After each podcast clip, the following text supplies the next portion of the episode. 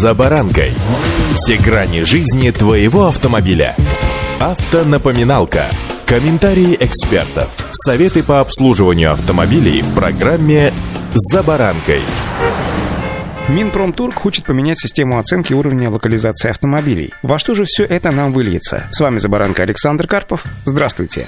Автомобильные факты. Эти изменения предполагают перераспределение баллов в рамках системы оценки локализации автотранспортных средств от сварки, окраски и штамповки кузовных деталей машины в пользу автокомпонентов, пишут ведомости. Бальная оценка локализации в автопроме, напомню, была введена еще в 2019 году. Она не только является индикатором, что называется, российскости выпускаемых в нашей стране автомобилей, но и позволяет компаниям, подписавшим специнвестконтракт, претендовать на участие в госзакупках транспортных средств и программах поддержки спроса на автотехнику. Пропорционально набранному количеству баллов автоконцерн получает и промышленные субсидии, которые в отрасли считают компенсацией утилизационного сбора. Максимальное количество баллов, которое может набрать автопроизводитель из числа подписавших как раз специнвестконтракт первой версии, составляет 7 тысяч. Такие контракты почти у всех работающих сейчас в нашей стране заводов. В рамках текущей шкалы сварка кузова, его окраска и штамповка кузовных деталей из российского российского металла, включая его сборку, составит порядка полутора тысяч баллов. Для сравнения, обновленная «Лада Веста», которая в ближайшее время поступит в продажу, получает в совокупности 4,5 тысячи баллов, сообщил АвтоВАЗ. Минпромторг хочет снизить количество баллов за сварку и окраску и дать больше баллов за локализацию компонентов. Соответствующий пакет поправок в механизм бальной оценки обсуждается Минпромторгом совместно с отраслевым сообществом. Это делается для создания условий, стимулирующих оперативное освоение производства критически важных для отечественного автомобилестроения компонентов документов. Но говорить об окончательной, сформированной и утвержденной позиции пока, правда, рано. При этом ведомство не планирует отказываться от уже действующих программ поддержки предприятий отрасли, направленных прежде всего на развитие производства автокомпонентов. Среди них программа по субсидированию затрат на реинжиниринг и программа автокомпоненты, а также кластерная инвестиционная платформа.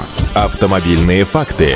В отрасли готовящиеся изменения, правда, воспринимают негативно. Предложения Минпромторга забирают порядка 1000 баллов от традиционных технологий в новые компоненты. Поясняют автоконцерны, работающие в нашей стране. Это, по сути, меняет концепт определения, что называется, российскости продукта. С большей долей вероятности это затруднит получение полного возмещения за утили сборы, в итоге просто вынудит производителей поднять цены на свои автомобили. С прошлого года выплата всех 100% промсубсидий автопрома привязана к бальной оценке уровня локализации их продукции в нашей стране. В частности, для полной компенсации утиль сбора производитель легковых автомобилей в прошлом году должен был набрать 2000 баллов. В нынешнем и следующем году 2567 баллов, а в 25-26 году 3000 1700 баллов. Для сравнения, на конец 2021 года Веста набирала около 4000 баллов, а самые локализованные на тот момент у нас Renault Logan и Duster примерно 2200 баллов. Hyundai Solaris Secreta около 2000 баллов. Потенциальные изменения попросту разрушат данную систему регулирования и приведут к тому, что ни один российский производитель, независимо от уровня локализации, попросту не будет соответствовать требованию уровня баллов для госзакупок. По текущим условиям Минпромторга для участия в программе госзакупок производителю легковых и легких коммерческих автомобилей в нынешнем году нужно набрать не менее 3200 баллов. Вот такие цифры статистики и вероятные перспективы развития событий. Что же будет на самом деле, поживем увидим. Удачи!